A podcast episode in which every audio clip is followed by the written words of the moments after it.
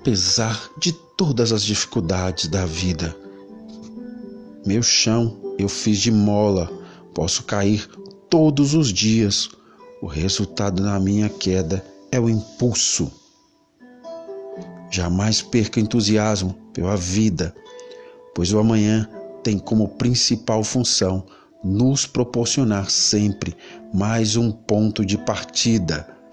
O entusiasmo é a maior força da alma, conserva-o e nunca te faltará poder para conseguires o que desejas.